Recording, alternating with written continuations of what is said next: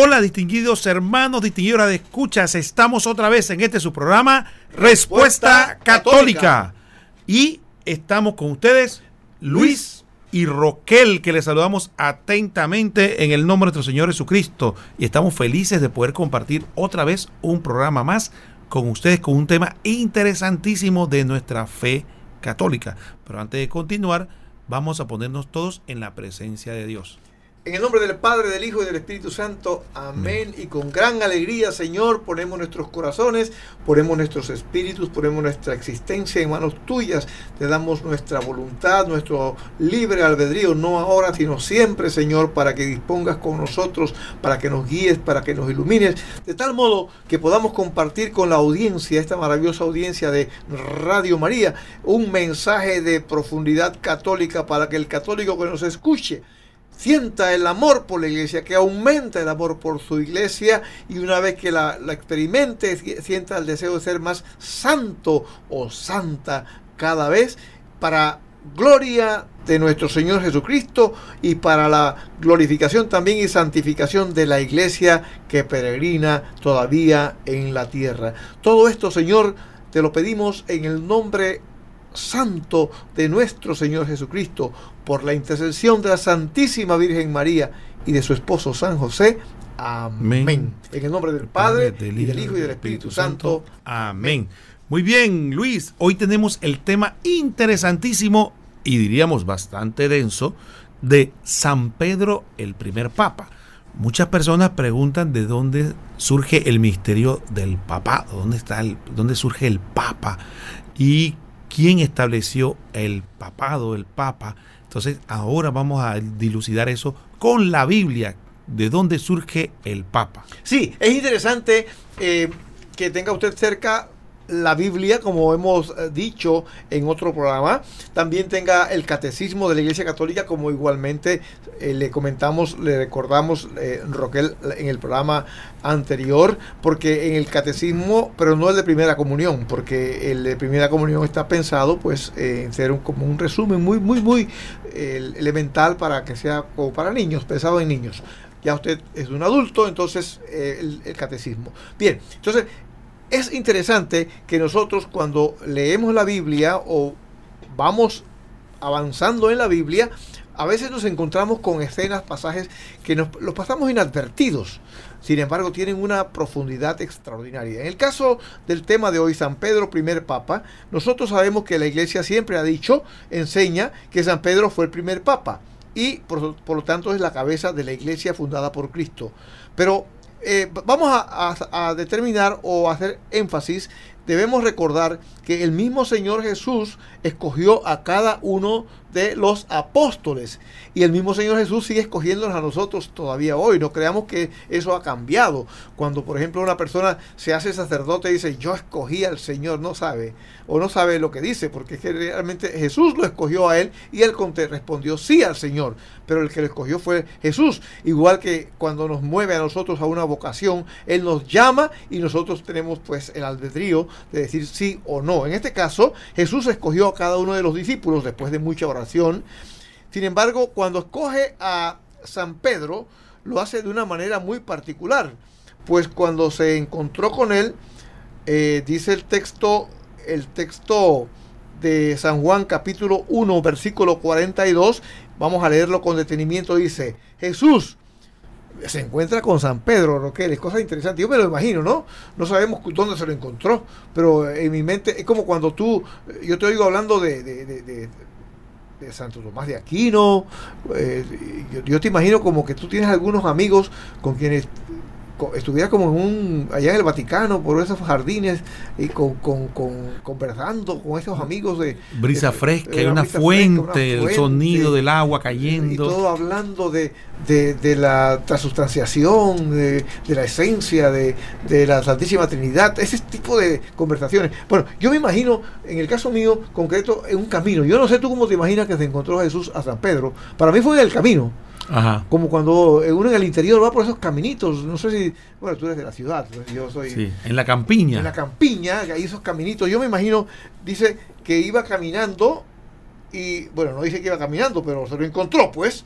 Y entonces dice que Jesús fijando su mirada en él. ¿Cómo sería, ¿Cómo sería eso de fijar su mirada? Porque si uno se encuentra una persona, lo mira. Pero dice que fijó la mirada. ¿Cómo sería esa mirada? ¿no? Eso se tiene, porque es un detalle que el, el, Evangelio está mencionando. Y dice, fijando su mirada en él, le dijo, oye, si le está hablando es porque lo está mirando. Pero dijo, fijó. O sea que había una mirada penetrante, estoy seguro. Dice, tú eres Simón. Es Roquel como si te encontrara. Oye, Roquel, tú eres Roquel. Ya no te llamarás más Roquel. Dice aquí, tú eres Simón, el hijo de Juan. Tú te llamarás Cefas, que quiere decir piedra. Oye, interesante eso. Interesante. Y el cambio de nombre no es nada eh, eh, usual, pero tampoco es extraño en las Sagradas Escrituras. En la Sagrada Escritura encontramos ejemplos clarísimos que cuando se cambia el nombre de una persona es porque se le ha asignado una misión especial que tiene que ver con su nuevo nombre. Podemos citar algunos ejemplos. Por, en Génesis capítulo 17, versículo 5, el cambio del nombre de Abraham por Abraham. Cuando dice la palabra de Dios, no te llamarás más Abraham, sino tu nombre será Abraham, pues serás constituido padre de una muchedumbre de pueblos. También tenemos el ejemplo de Génesis 32, 28 al 29, cuando a Jacob se le cambia el nombre por eh, eh, y dice, dijo el otro, ¿cuál es tu nombre? Jacob. En adelante no te llamarás Jacob, sino Israel, porque has sido fuerte contra Dios y contra los hombres, y le has vencido. Y finalmente podemos eh, mencionar el nombre que se le cambió a los israelitas. Daniel, Ananías y Misael y Azarías. Dice Daniel 1 del 6 al 7. Entre ellos se encontraban judíos, Daniel, Ananías, Misael y Azarías. El jefe de los eunucos le puso nombres nuevos, llamando Daniel Baltasar, Ananías, a Daniel Baltasar, Ananías Sidrac, a Misael Misac y a Azarías Abdenago. Entonces aquí vemos ejemplos donde el nombre que se le cambia a una persona es para denotar una misión. Sí, es interesante que en el caso de Pedro, eh, es un nombre que no existe en el, Antiguo Testamento, no existe en la Biblia. Y luego, esto quiere decir que Jesús utiliza una nueva palabra para nombrar a Simón.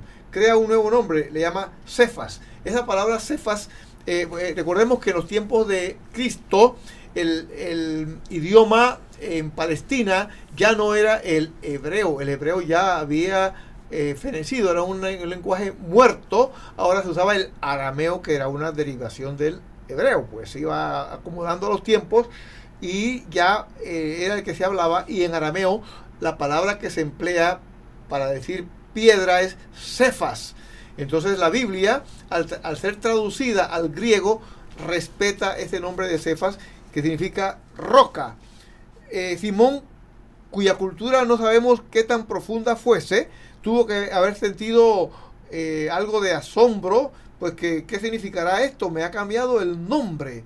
Eh, se lo cambió rápidamente y él pues supongo que por interiormente pues fue meditando o pensando, no sabemos qué tanto le dedicó, pero obviamente que tuvo el que haberse quedado eh, pensativo.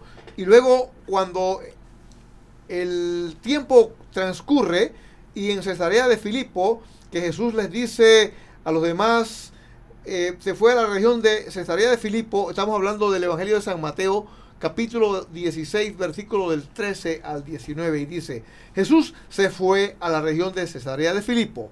Estando allí preguntó a sus discípulos, según el parecer de la gente, ¿quién es este hijo del hombre? Respondieron, unos dicen que eres Juan el Bautista, otros que eres Elías o Jeremías o alguno de los profetas. Jesús les preguntó, ¿y ustedes quién dicen que soy yo? Pedro contestó, tú eres el Mesías, el Hijo de Dios vivo. Jesús le replicó, feliz eres Simón Barjona. Este Barjona significa hijo de Juan. Porque esto no te lo ha revelado la carne ni la sangre, sino mi Padre que está en los cielos. Y ahora yo te digo, tú eres Pedro, o sea, piedra, y sobre esta piedra edificaré mi iglesia. Los poderes de la muerte jamás la podrán vencer. Yo te daré las llaves del reino de los cielos. Lo que ates en la tierra quedará atado en el cielo, y lo que desates en la tierra quedará desatado en el cielo. Este impresionante texto deja ahora en claro cuál será el papel de Pedro y la razón del cambio de nombre que le dio previamente, que pues él será la roca sobre la cual Cristo construya su única iglesia, otorgándole unas facultades extraordinarias.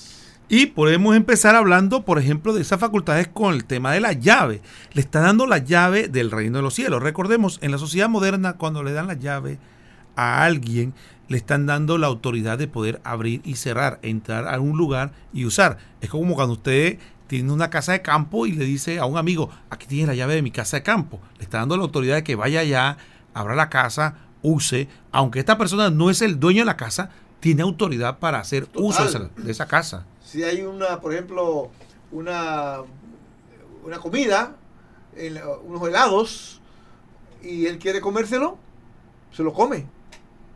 Aunque no sea autorizado, eh, se lo come, tiene autoridad, tiene la llave. Por supuesto, para entrar y, hacer uso. Claro que no debe comerse el helado, pero al abrir y, y, tener la llave es un poder, pues. Puede sentarse en el sillón, por ejemplo. Puede acostarse en la cama y el dueño se lo está autorizando. Hacer uso de eso que no es de él, pero tiene la autoridad. Y también el símbolo famoso de darle la llave de la ciudad a alguien es dándole un signo de dignidad y autoridad. Ahora veremos en el desarrollo de, lo que está haciendo, eh, leyendo o mencionando, comentando Roquel, que eh, no, aun cuando él tiene las llaves, no puede comerse el helado. Sí. Por ejemplo, en Isaías 19, 22, del 19 al 22, nos habla de lo que es esta autoridad en cuanto a un mayordomo. Dice eh, el texto, te empujaré de tu peana y de tu pedestal te apearé. Aquel día llamaré a mi siervo el, Eliaquín, hijo de Gilquías. Le revestiré de tu túnica, con tu fajín le sujetaré tu autoridad. Pondré en su mano y será él un padre para los habitantes de Jerusalén y para la casa de Judá. Pondré la llave de la casa de David sobre su hombro, abrirá y nadie cerrará, cerrará y nadie abrirá. Isaías 22 del 19 al 22. Ahí está hablando de un la autoridad de un mayordomo que se le da la llave y tiene puede administrar. Impresionante texto, pero también hay otro que es del Apocalipsis, por ejemplo, Apocalipsis 3 del 6 al 7 que dice, el que tenga oídos, oiga lo que el Espíritu dice a las iglesias. Al ángel de la iglesia de Filadelfia escribe, esto dice el santo, el veraz, el que tiene la llave de David. Si él abre, nadie puede cerrar, y si él cierra, nadie puede abrir. Quiere decir que las llaves no se las daba a nadie. Porque si, si él abre y, y nadie puede cerrar, es porque la llave la tiene él. No había duplicado. No había duplicado ni se la puede traspasar a alguien para que se, se, encargue de... O si cierra, está cerrado hasta que el que cerró abra. Entonces hay otro aspecto importante, hermanos. No solo dice que le da la llave, sino que le da una facultad o poder de atar y desatar. La palabra atar y desatar significa permitir o prohibir, potestad de interpretar la misma ley divina explicando, aclarando, defendiendo. Esto lo explica eh, lo, el Papa Benito XVI en la celebración de la fiesta de San Pedro eh, y, y, San Pablo en el 2012. Vamos a leer textualmente lo que el Papa enseñaba como una nota aclaratoria de lo que estamos diciendo. Las dos imágenes, la de la llave, la de atar y desatar, expresan por tanto significados similares y se refuerzan mutuamente.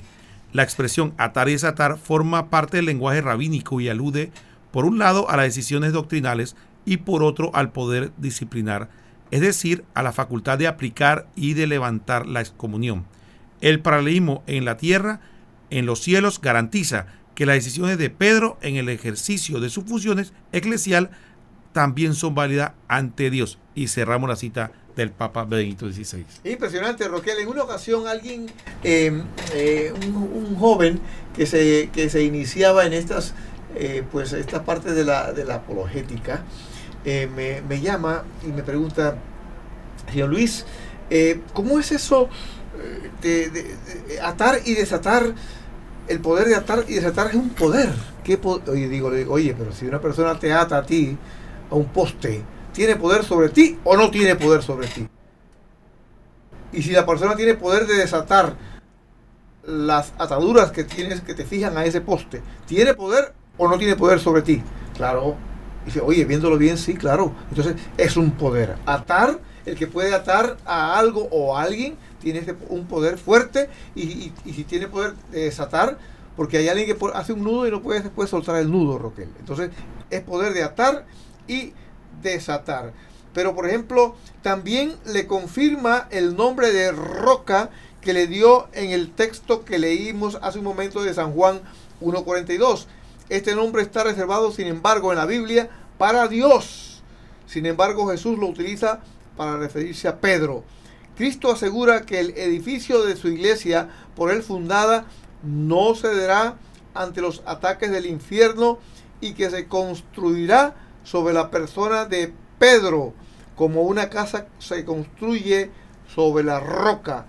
No importa cuántos ataques, escándalos, divisiones ocurran dentro o fuera de ella, de la iglesia, esta prevalecerá por el poder de Dios. En el libro de Isaías, por ejemplo, en el capítulo 51 del 1 al 2 leemos, Préstenme oídos, seguidores de lo justo, los que buscan a Yahvé, reparen en la peña de donde fueron tallados y en la cavidad del pozo de donde fue, fueron excavados. Reparen en Abraham vuestro padre y en Sara que los dio a luz, pues uno solo era cuando le llamé, pero le bendije y le multiplicaré. Está hablando de una roca, de una peña, y en este caso aplicándola a Abraham, ¿verdad? Pues en este caso Abraham es la roca sobre la cual se construyó el pueblo judío. La alianza de Dios con el pueblo judío. Dios es la roca que a su vez hace de Abraham la roca, otra roca.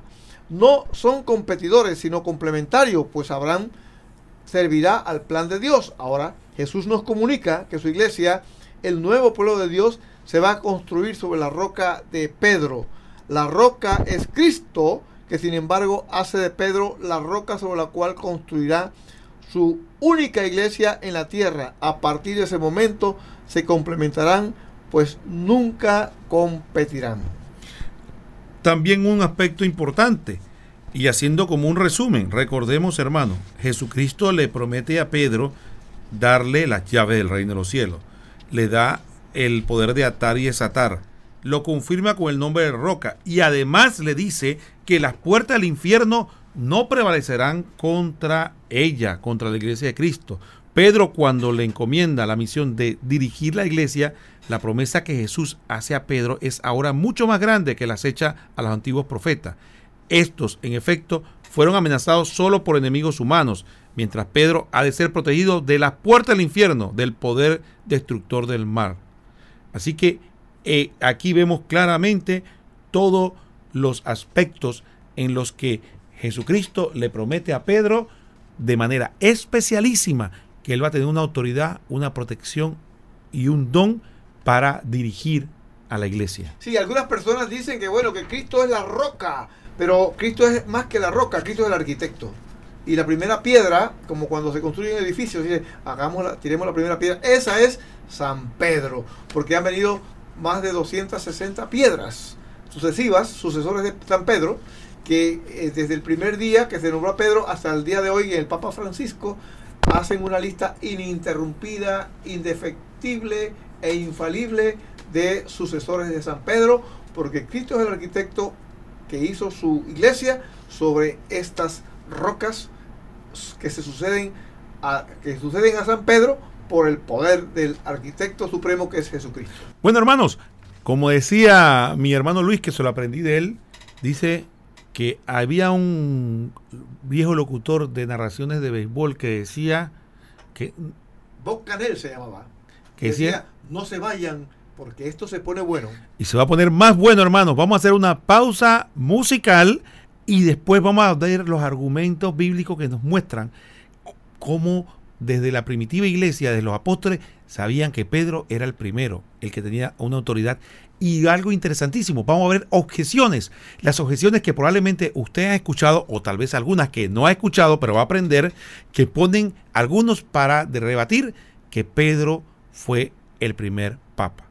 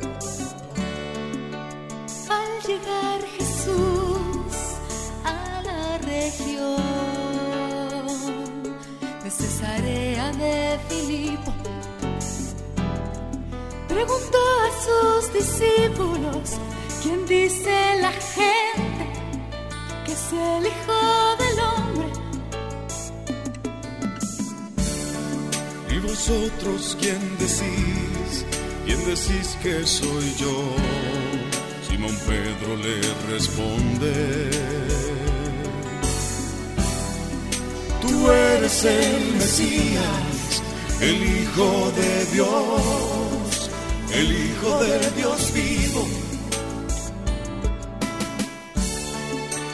Al llegar Jesús a la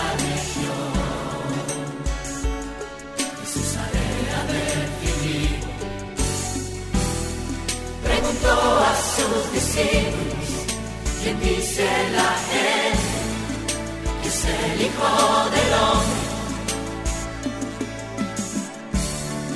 Y vosotros, ¿quién decís? ¿Quién decís que soy yo? Simón Pedro le responde. Tú eres el Mesías, el Hijo de Dios. Hijo de Dios vivo. ¿Quién dice la gente que es el Hijo del Hombre? Que es el Hijo del Hombre.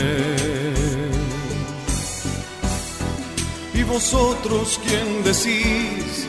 ¿Quién decís que soy yo? ¿Quién decís que soy yo?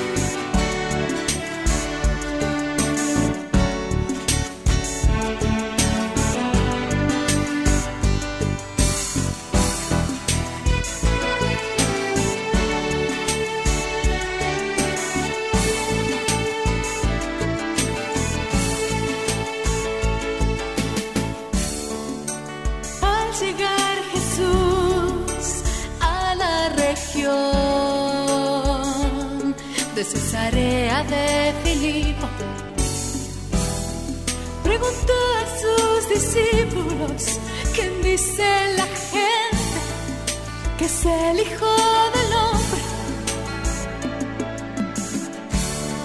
¿Y vosotros quién decís?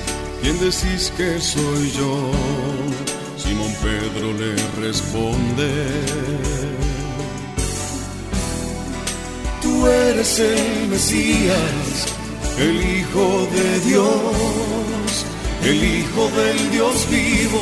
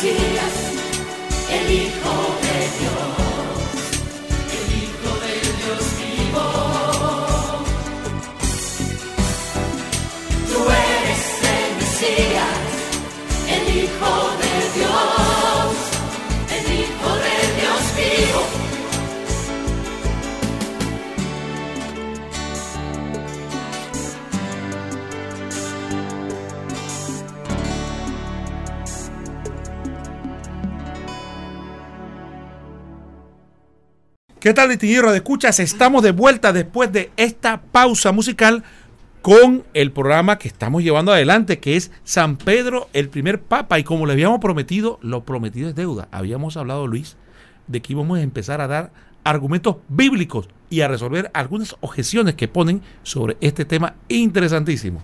Tome nota, use su lápiz, su cuaderno, porque lo que va a, escuchar en este momento es un tesoro de referencias bíblicas en torno a San Pedro como primer papa.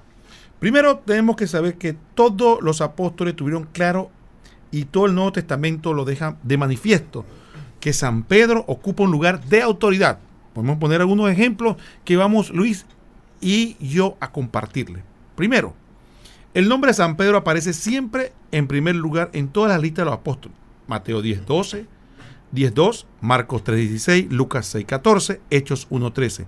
Incluso San Mateo lo llama el primero en Mateo 10.2. Interesante, o sea que en todas las listas donde se mencionan los apóstoles, San Pedro siempre aparece eh, de primero. En el, le podemos mencionar como aspecto número 2, Jesús ora específicamente por Pedro para que su fe no desfallezca. Eso lo encontramos en San Lucas 22.32. También encontramos que es San Pedro quien confiesa la divinidad de Cristo en Mateo 16, 16. San Pedro es mencionado por un ángel como el líder y representante de los apóstoles. Lo encontramos en Marcos 16, 7.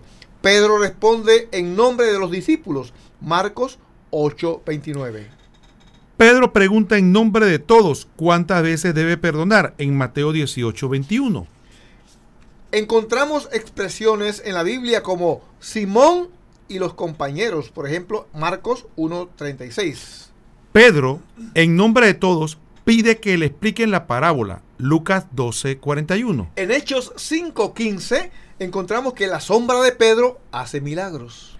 En Hechos 15 del 7 al 11, Pedro inicia y preside el primer concilio de la iglesia, estableciendo normas y reglas que son aceptadas. Pedro es con frecuencia mencionado con distinción sobre los apóstoles. Por ejemplo, en San Marcos 1.36, San Lucas 9.28 y 9.32, en los Hechos de los Apóstoles 2.37, 5.29 y en la primera carta a los Corintios capítulos, capítulo 9, versículo 5. Pedro es el primero en reconocer una herejía y refutarla en Simón el Mago. Hechos 8 del 14 al 24. Pedro ordenó que los gentiles debían ser bautizados y aceptados como cristianos. Esto lo encontramos en el libro de los Hechos de los Apóstoles capítulo 10 del 46 al 48. San Pablo, el apóstol de los gentiles, fue a Jerusalén específicamente para ver a Pedro durante 15 días al inicio de su ministerio. Gálatas 1.18. Inmediatamente, antes del anuncio de que Pedro lo negaría tres veces, Jesús le dice, Simón, Simón, mira que Satanás ha solicitado el poder para cribarte como el trigo, pero yo he rogado por ti para que tu fe no desfallezca. Tú entonces, cuando hayas vuelto, confirma a tus hermanos. Si usábamos un lenguaje moderno, esto que dice Jesús, cuando hayas vuelto, o sea, cuando hayas salido del revolú, del, de la tentación, del, del, sometimiento al que vas a estar enfrentado, entonces, por, con la gracia que le va a dar Dios, ¿verdad? Entonces, confirma a tus hermanos. Eso está en San Lucas 22, del 31 al 32. También encontramos que el ángel le dijo a las mujeres en la tumba de Jesús, que fueran y le dijeran a los discípulos y a Pedro que Jesús iría a ellos en Galilea. Pedro, él les dice, no se asusten, buscan a Jesús Nazareno, el crucificado ha resucitado, no está aquí, ved al lugar donde lo pusieron, pero vayan a decir a sus discípulos y a Pedro que irán delante de ustedes a Galilea, allí le verán como les dijo. Marcos 16 al 7. Jesús, a pesar de que los apóstoles lo abandonaron y Pedro lo negó tres veces, confirma todo lo que había dicho antes con respecto a Pedro y le otorga un nuevo título, pastor de sus ovejas, porque algunos pudieran pensar, bueno, San Pedro, sí, Jesús le da las llaves, lo confirma que sobre, él construirá su iglesia y luego Pedro lo niega, entonces Jesús ya le quitó esos poderes. Sin embargo, Jesús lo confirma cuando en el Evangelio de San Juan, capítulo 21, del 15 al 17, dice así, Jesús, o después de haber comido, dice Jesús a Simón Pedro, Simón de Juan, Simón de Juan significa Simón, hijo de Juan, ¿me amas más que estos? Le dice él, sí Señor, tú sabes que te quiero. Le dice Jesús, apacienta mis corderos. Vuelve a decirle por segunda vez, Simón, de Juan, ¿me amas? Le dice él, sí Señor, tú sabes que te quiero. Le dice Jesús, apacienta mis ovejas. Le dice por tercera vez, Simón, de Juan, ¿me quieres? Se entristeció Pedro de que le preguntara por tercera vez, ¿me quieres? Y le dijo, Señor, tú lo sabes todo, tú sabes que te quiero. Y le dice Jesús, apacienta mis ovejas. Impresionante pasaje, impresionante texto donde Jesús le obliga a Pedro a insistir, ¿me quieres? Tres veces para que entienda el significado de la misión que le está encomendando de confirmar a sus hermanos en la fe, guiarlos como cabeza de la iglesia para que no pierdan la fe y la confianza. Y eso es lo que hace el Papa. Muy bien, hermanos, ahora entramos a la parte que habíamos prometido. Lo prometido es deuda. Ya dimos una pequeña catequesis bíblica de, de algunos aspectos donde vemos que Pedro es el primero, el que tiene primacía, que Jesús le dio la autoridad. Pero algunas personas dudan de esto y ponen argumentos y, y, dicen que no es posible esto y empiezan a esgrimir lo que nosotros llamamos objeciones, que es lo que presentan para decir que San Pedro no fue el primer papa, sino que fue un apóstol más o cuidado que el último de los apóstoles.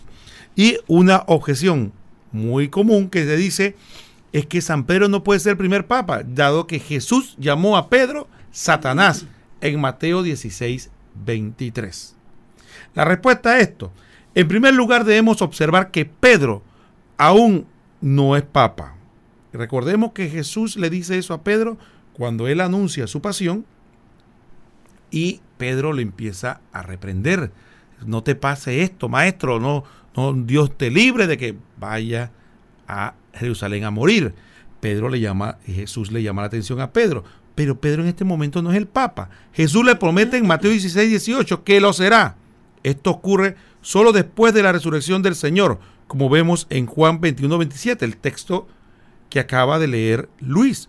Jesús no le prometió a Pedro que no pecaría, lo que le prometió fue la infalibilidad. Y esta quiere y esta requiere de ciertas condiciones para cumplirse. Dicho sea paso, como promoción, sepan que ese programa pronto lo vamos a estar abordando, así que se mantengan en sintonía porque pronto vamos a estar hablando de la infalibilidad del Papa. Hay otra objeción, queridos amigos, eh, en Roquel, que también es como que un poco frecuente, eh, que, bueno, es tan frecuente y tan, tan lastimera, porque las personas que ponen esta objeción dicen que ellos solamente creen lo que dice la Biblia. Pero mira la objeción que plantean. Cuando Jesús dijo, sobre esta piedra edificaré mi iglesia, se estaba señalando a sí mismo. O sea que te ha dado gracia, te ha hecho gracia, ¿verdad? Sí, tenían el video. Tenían el video, eso es. Eso es insólito porque eh, cuando tú lees el texto, en ningún lado dice que Jesús. Cuando, cuando Jesús escoge a Pedro, dice que fijó en él la mirada. En otro momento dice señalándolo con el dedo. Otro momento dice mirándolo fijamente. Sin embargo, en este texto en ningún momento Jesús deja de, de, dirigirse sino a Pedro. Siempre Pedro, tú eres Pedro, y sobre esta piedra edificará mi iglesia. A ti, te, a ti, siempre se dirige a él. De pronto dicen que se señaló a sí mismo. Esto es insólito. La, la formulan personas que dicen creer solo lo que está en la Biblia. Sin embargo, esta afirmación no está en la Biblia. es producto de la imaginación. Con ese argumento se puede también decir cualquier cosa de la Biblia. Lo que sabemos, lo que sí sabemos por el texto es que Jesús dice lo siguiente: Bienaventurado eres, Pedro, porque esto no te lo esto cuando dice no te se refiere a Pedro, lo dijo, lo reveló la carne y la sangre. Y yo te digo, Pedro es Pedro otra vez, que tú eres Pedro y sobre esta piedra, vuelve a referirse a Pedro, edificaré mi iglesia. El lenguaje está dirigido a Pedro en todo momento. La versión no encuentra fundamento alguno en la Biblia. Con este argumento o con este método de argumentar, Roquel, queridos amigos, alguien pueda decir que mientras Pedro o el Señor le hablaba a Pedro, que por ejemplo Elí, que es, es Mateo, estaba bostezando, por ejemplo. Sí. Que estaba bostezando, o que eh, simplemente se fue, eh, eh, uno de los apóstoles sintió necesidad de irse al- a los matorrales porque tenía situaciones de necesidades fisiológicas, inventar cualquier cosa, porque no hay nada en el texto que indique lo que estas personas afirman. Por lo tanto, no seamos ingenuos y no nos debemos atrapar con estas argumentaciones tan infantiles. Que dicho sea de paso, en una ocasión un religioso la planteó. O sea, increíble. Una persona que ha estudiado teología la plantea como una objeción sólida. Sí, también hay otro aspecto que eh, vale la pena eh, aclarar. Algunos dicen también que la palabra empleada en griego para referirse a Pedro es Petros, piedrita, y no Petra, que significa roca. Entonces, Jesús hablaba en arameo, no estaba hablando en griego, por lo que la única palabra empleada fue kefas, roca. Por lo tanto, en arameo la palabra es tú eres kefas y sobre esta kefa edificaré mi iglesia. En otros seis lugares de la Biblia se llama a Pedro con el nombre de Kefas o Cefas, transliteralización del arameo y griego, a saber, Juan 1.42, 1 Corintios 1.12, 1 Corintios 3.22, 1 Corintios 9.5 y 1 Corintios 15.5, además de Gálatas 2.9. Además, estudios cuidadosos sobre el griego empleado concluyen que Petros y Petras significan lo mismo en el griego utilizado en la Biblia. El mismo reforma- reformador Juan Calvino escribió, admito que en griego Pedro, Petros y piedra Petra significa lo mismo cosa, pues la primera forma es ática del dialecto griego antiguo de la región de Ática y la segunda viene del lenguaje popular. Simón es el primer hombre quien se le pone como nombre piedra. No existe otro caso en la Biblia. Hay otra objeción que esta también ocurre con alguna regularidad y es cuando dicen Jesús funda la iglesia sobre la confesión de Pedro, no sobre Pedro. Es decir, sobre la fe de Pedro.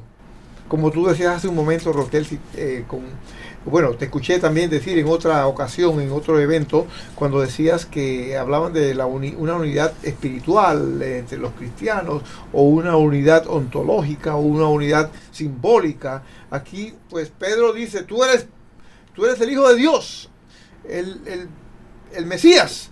Y entonces esa confesión que Jesús dice que, le fue inspirada por el Padre, ellos dicen, no, eso significa que Pedro fue como un muñeco, pues fue un instrumento, fue el argumento siempre de, que utilizan de que no, el Dios nos usa como, como si fuéramos estos eh, ventrílocos, estos muñecos que hablan por medio del ven- ventriloquismo, esos trucos, que son efectos más bien de, de que el que habla realmente es el que manipula el muñeco.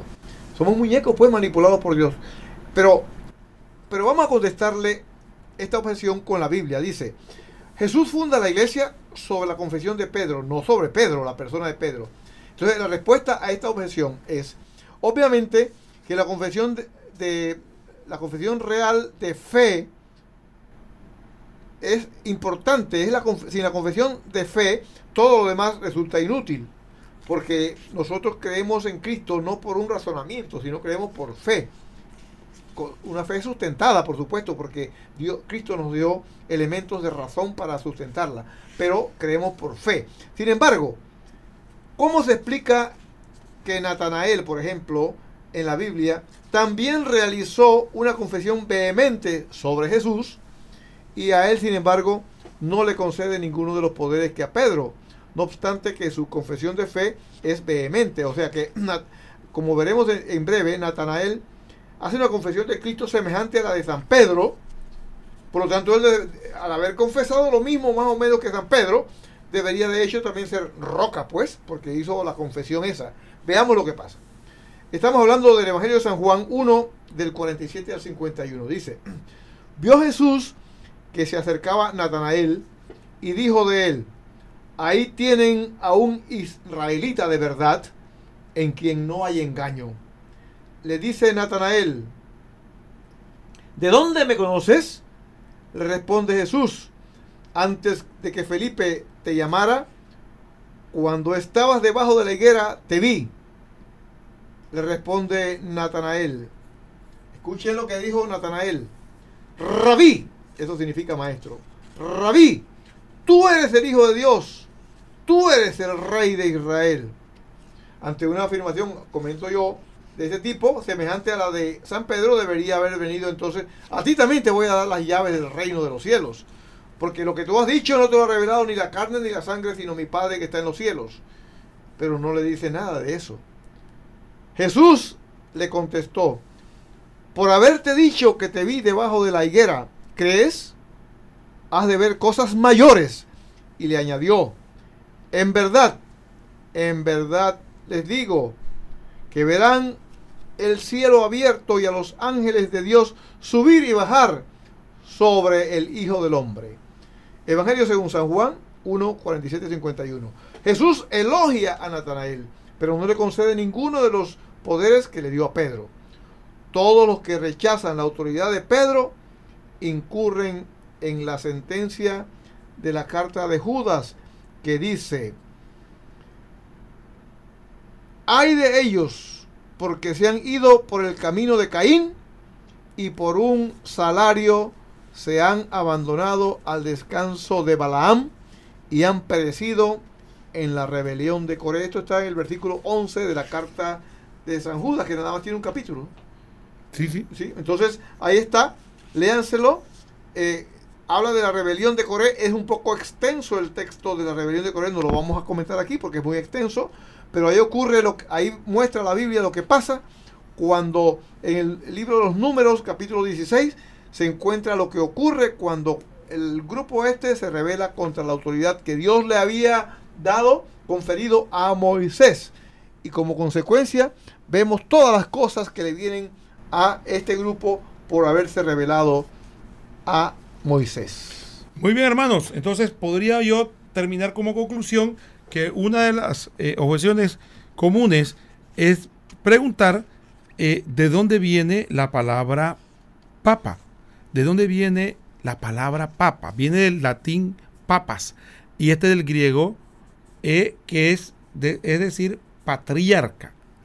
San Pedro es el primer papa y fundamento de la única iglesia fundada por Cristo, como claramente se aprecia en la Biblia. En el Nuevo Testamento y, de- y después de Jesús, el nombre más mencionado es el de San Pedro, con más de 195 veces, seguidas por San Juan por 29 veces. Por todo esto los católicos nos sentimos seguros y en unidad de doctrina, pues sabemos que Jesús es la cabeza invisible de la iglesia y el Papa es la ca- cabeza visible. Es el vicario de Cristo, es decir, el representante de Cristo en la tierra. Sobre él y esta única iglesia fundada por él, es decir, la iglesia católica reposa su promesa de Mateo 16, 18, que dice que los poderes del infierno no la podrán vencer. Y recordemos, para des- despidiéndonos ya del programa, lo que dijo San Agustín, cuando inclusive, si usted ve que incluso que no los hay, que yo eh, tenga noticia, un sacerdote o un obispo se saliera de la iglesia, que le va a caer la sentencia de San Agustín. El que salga de la iglesia católica, y si es un sa- sacerdote religioso, obser- eh, tomen nota de lo que dijo San Agustín. Fuera de la iglesia, él puede tenerlo todo, menos la salvación. Puede tener el honor del episcopado si era un obispo. Puede tener los sacramentos si era un sacerdote. Puede cantar el aleluya. Puede responder amén las veces que quiera. Puede tener el evangelio.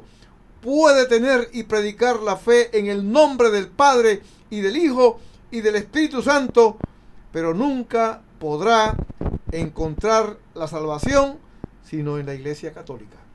Muy bien, con esta frase excelente de Luis nos regala de San Agustín, nos despedimos de ustedes Con la frase que nos enseñó San Juan Bosco. que dice, tristeza y melancolía fuera de la casa mía.